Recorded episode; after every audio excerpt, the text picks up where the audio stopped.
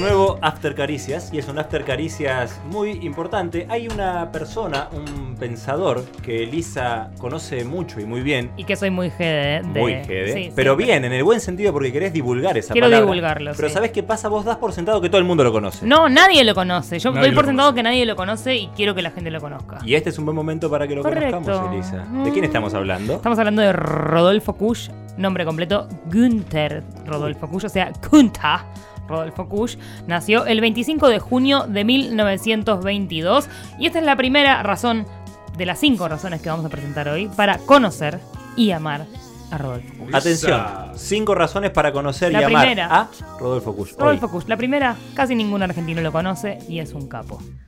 Bien. Rodolfo Kusch eh, nació, como ya dijimos, el 25 de junio de 1922. Obtuvo el título de profesor de filosofía en la Universidad de Buenos Aires. Ajá. La misma irresponsable universidad que le dio el título de abogado a Tomás Rebord. Gracias, Hugo, la mejor del país.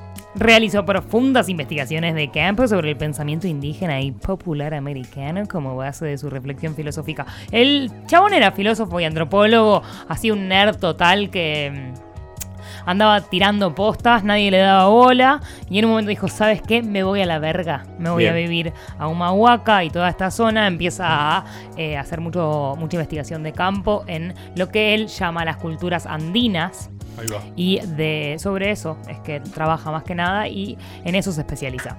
Es una persona muy conocida en el mundo de la filosofía y la antropología a nivel mundial, pero por algún motivo desconocidísimo en su país. Yo quiero aprovechar a agradecerte Sí. públicamente Apa. porque yo no conocía a Kush eh, y lo conozco gracias a Elisa Sánchez. Eh, leí este, no, hace dos años ya, el de Indios, Porteños y Dioses, Sí. librazo de Kush. eh, se consiguen algunos libros en Mercado Libre de él. La realidad es que no- son todas ediciones viejas. La única Claro. editorial que ahora sigue, creo que al día de hoy, imprimiendo sus obras completas, que si no me equivoco vienen en cuatro tomos, es una editorial de La Plata que se llama Biblos. Y así consiguen obras completas de Rodolfo Kusch. eh, son unos tomos así chiquititos, tipo Biblia, eh, negros, muy lindos, la verdad. Y están bastante bien editados. Dentro de todo es una edición barata, pero va bien. Ponele que antes del COVID estaban, no sé, 500 pesos cada tomo, bastante Bien, regio, bien. porque hay mucha, mucha, mucha data dentro de cada uno de esos eh, tomos. Las- el segundo motivo es eh, su principal teoría, que es lingüística. Eh, lo que hace Rodolfo Kusch es romper con toda esta tradición occidental de la tradición del ser. ¿No? La tradición del ser, básicamente la, la tradición occidental, Sí. eh, todo el tiempo propone esta cosa del estado puro de las cosas y el ser como, como lo máximo a lo que podemos aspirar o lo, lo máximo que podemos teorizar incluso, que son las cosas en su estado puro, la esencia de las cosas, esta idea muy platónica. Eh, y él lo que dice es, bueno, eh, desde un lugar lingüístico, no, esto es la cultura de Occidente, la del ser, la del ser que siempre está más allá, siempre es futura, siempre es eh, frustrante y todo el tiempo nos exige despegarnos y elevarnos del suelo. Y lo que él dice es la cultura andina, la cultura americana, precolombina, ¿no? es la cultura del estar siendo. Estar siendo, si a ver, si no te entiendo mal, Sí. digamos, en virtud de mis interpretaciones también, Ajá. hay una suerte de contraposición entre el ser a través de aquel título o el algo que te legitima, o sea, ser abogado, o sea, Sí. cómo nos definimos nosotros. O Yo soy Elisa, claro, de hecho ser Elisa no es algo que yo tengo que llevar a cabo ni justificar, es algo más... Inmanente. eh, Inmanente. claro, Eh, correcto. exacto, en o cambio el estar siendo es el arraigo. Bien. Básicamente lo que él dice es, eh, no existe nada más humano que el arraigo, no hay nada eh, más fuerte y más... eh, inherente al ser humano que todo por lo que ese humano se arraiga al suelo en el que está. Perfecto. Y no hay nada más que eso. Y él, dice una cosa que es, eh, no se conoce por el puro hecho de conocer, sino que se conoce para vivir. O sea, todo el tiempo él refuerza esta idea de que eh, cómo se supera esta discusión filosófica occidental del ser o el no ser. Sí. O se es o no se es nada. Dice, no se es o se está haciendo.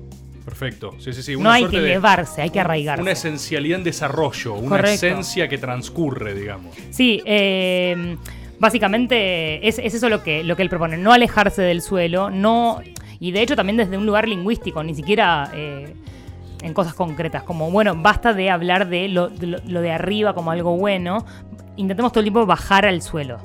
Eso es lo que él pregona y la verdad que es muy interesante. Esto nos deja muy cerca de la ter- el tercer motivo para amar a. Rodolfo Kusch, que es su definición de cultura, que para mí es la mejor definición, definición de cultura del mundo. Del mundo. del Cualquier mundo. persona que haya estudiado eh, en alguna alguna carrera social eh, habrá visto el tiempo que perdemos en definir las cosas y el tiempo que perdemos en definir, o perdemos o no, pero nos detenemos y nos demoramos y le damos vueltas en definir qué es la cultura, porque podemos estudiar eh, años y años leyendo teorías de la cultura y nunca entendemos bien qué es. Como Nunca que ninguna nada, nada del entend- todo. No, todo es tipo... mm. ¿Qué Sí, pero- es cultura?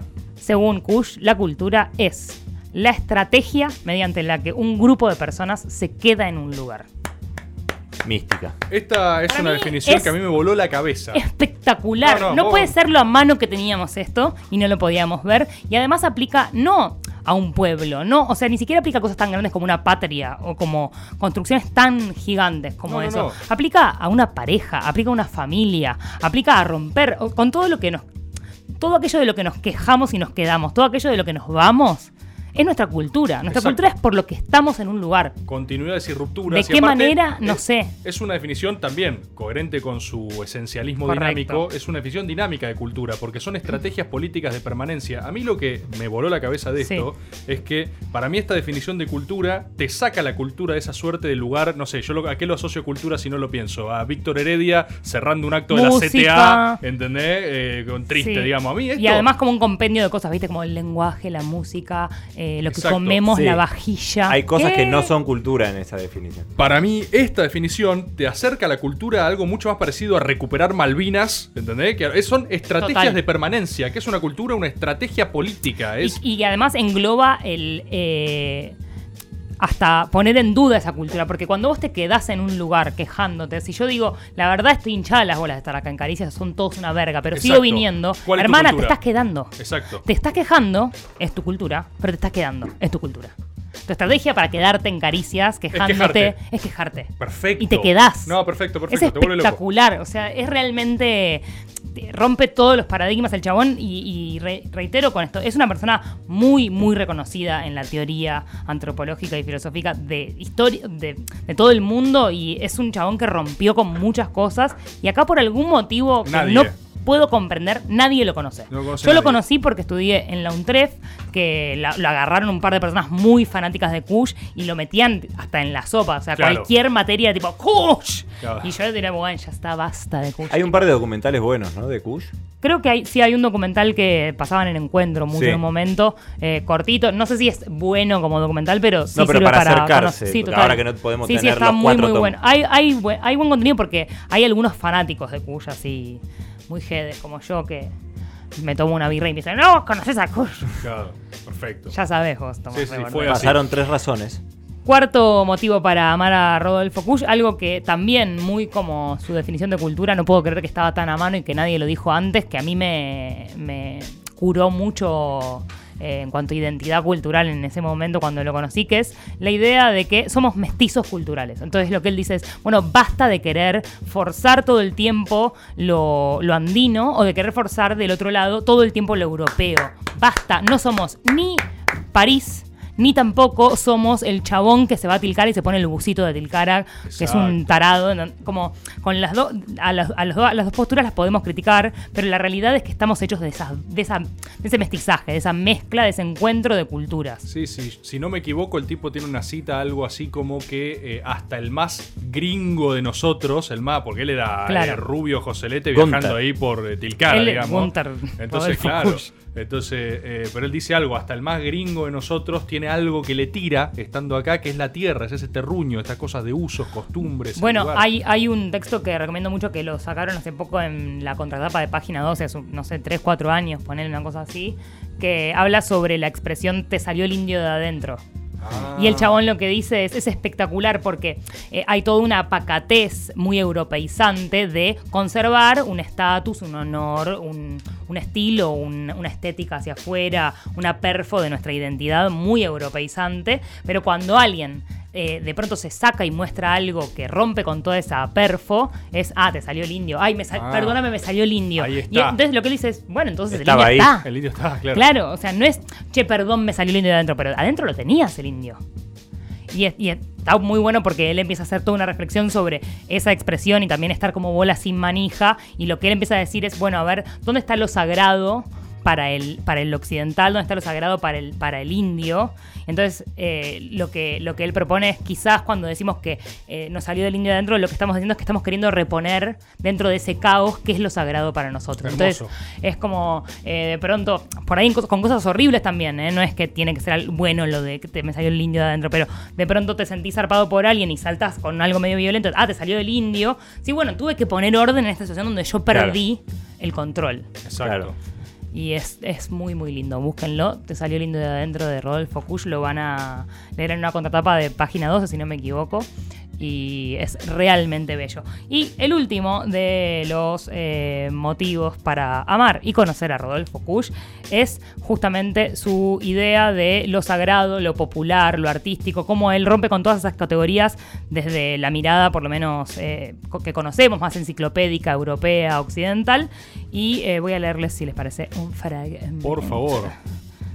Si hay un abismo entre nosotros y la cultura popular, es porque ese abismo se da en nosotros. Se trata de la distancia que especialmente aquí en América se marca entre nuestro quehacer consciente, en el así llamado patio de los objetos, y nuestra vida cotidiana. No hemos logrado el suficiente, grande, el suficiente grado de autenticidad para trasladar esto que es cotidiano a nuestro quehacer consciente. Va en esto uno de los problemas fun- fundamentales de nuestra colonización. Y después hablando sobre el arte, él dice, "Nosot- entonces no son los autores, ni los escritores, ni los artistas los que crean las cosas llamadas obras como individuos, sino que las crean en tanto pierden su individualidad biográfica y asumen el papel de una simple gestación cultural. Se es escritor o artista solo porque primordialmente se es un gestor cultural sin biografía Uh, hermoso. como simple elemento catalizador de lo que los contempladores requieren. En tanto se es catalizador, se lo es en el sentido que todos requieren, o sea que como gestor se es siempre popular. Pero ese término tomado a su acepción latina, como dice el diccionario Populus, todos los habitantes del Estado o de la ciudad. Es popular en tanto corresponde al requerimiento implícito de todos los habitantes. Muy lindo. Místico. Aparte esta cosa de ser, o sea, que cuando vos encarnás el arte sos casi un conducto de cosas, canal de- claro, que te exceden y justamente es grande porque no sos individuo. No, Exacto. escandaloso. Es- bueno, les recomiendo que todo lo que diga Rodolfo Kusch que se les cruce por adelante o que quieran buscar, lo lean, lo consuman y se detengan, porque al principio por ahí parece una pavada, porque es realmente sencillo lo que él propone, pero cuando te demorás en las teorías de Rodolfo Kusch es que entras en una especie de, de delirio místico cushiano. No, no, es hermoso, es hermoso. Yo lo leí, me pasó eso con Indios Porteños y Dioses. Eh, el tipo tiene algo que para mí es muy tierno, que es un Es llamado a recuperar lo sagrado. Hay una búsqueda de Dios en todas partes que es hermoso. Hay, hermoso. hay un texto que se llama Casi me arrasa la guagua. Ese. Que es alucinante. Ese, donde ese el chabón cuenta que está en Bolivia y está por cruzar un- una ruta. Sí. Y pasa una guagua, que es como le dicen A al los bondi. sí. Claro, y la mina va con el típico aguayo que va con el bebé atado. Sí. Y, y va a cruzar sin mirar y viene una guagua a toda velocidad y casi se la lleva puesta con su hijito. Y, mm, y entonces ella dice, ay, casi me arrasa la guagua. Exacto. Y el chabón que está ahí, eh, Gunther Rodolfo Kusch, Sí. eh, lo primero que le sale es indignarse con el conductor de la guagua por no ver que había una señora con un bebé. Exacto. Y entonces se saca y dice, ¡ay, hijo de puta! ¿Cómo puede putea, ser? sí. Y cuando ve que el chabón ya se había ido en su bondi y ya está, ni se enteró nunca ni del enojo de Kush, ni que la otra estaba en una, enseguida direcciona toda esa frustración y, esa, y ese miedo y esa angustia a morir a la mina por no vivir como él, el, el aferrarse hacia la vida. Claro, él, él dice, ¿por qué hace esta mujer Como, que no porque está esta mina no le importa, no le importa morir ni ella ni su hijo. Y entonces ahí empieza a flashear, le dice, ah, claro, para ella eh, poseer su vida no es lo único a lo que yo no... Como lo que él dice, para el, para el occidental, su casa privada, su familia y su vida en última instancia es lo más sagrado del mundo y es una posesión. Sí. Es algo que no te puede quitar nadie, que está siempre mal. Y vos siempre tenés derecho a enojarte cuando alguien o te roba o te quiere quitar la vida o, o atenta contra tu integridad. Y lo que él dice es, claro, para esta persona, lo más sagrado y lo más importante de su vida no es su vida, es la montaña. Exacto. Sí, de hecho tiene una frase. Oh. eh, ese texto termina con algo que yo lo tengo enmarcado.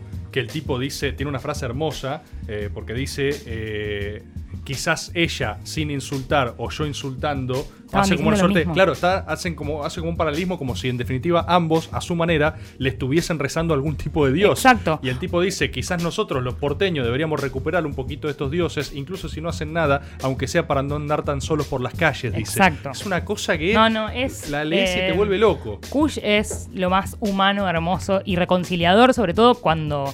Por los argentinos, ni siquiera si cual- para cualquier latino sé si es tan sanador, pero para un argentino que estamos tan todo el tiempo parándonos en esa como situación incómoda de querer ser una cosa o la otra, es, che, va por acá. Realmente va por acá. Elisa, este after me ha convencido y ni bien pueda voy a hacerme con todas las obras de Rodolfo Kusch.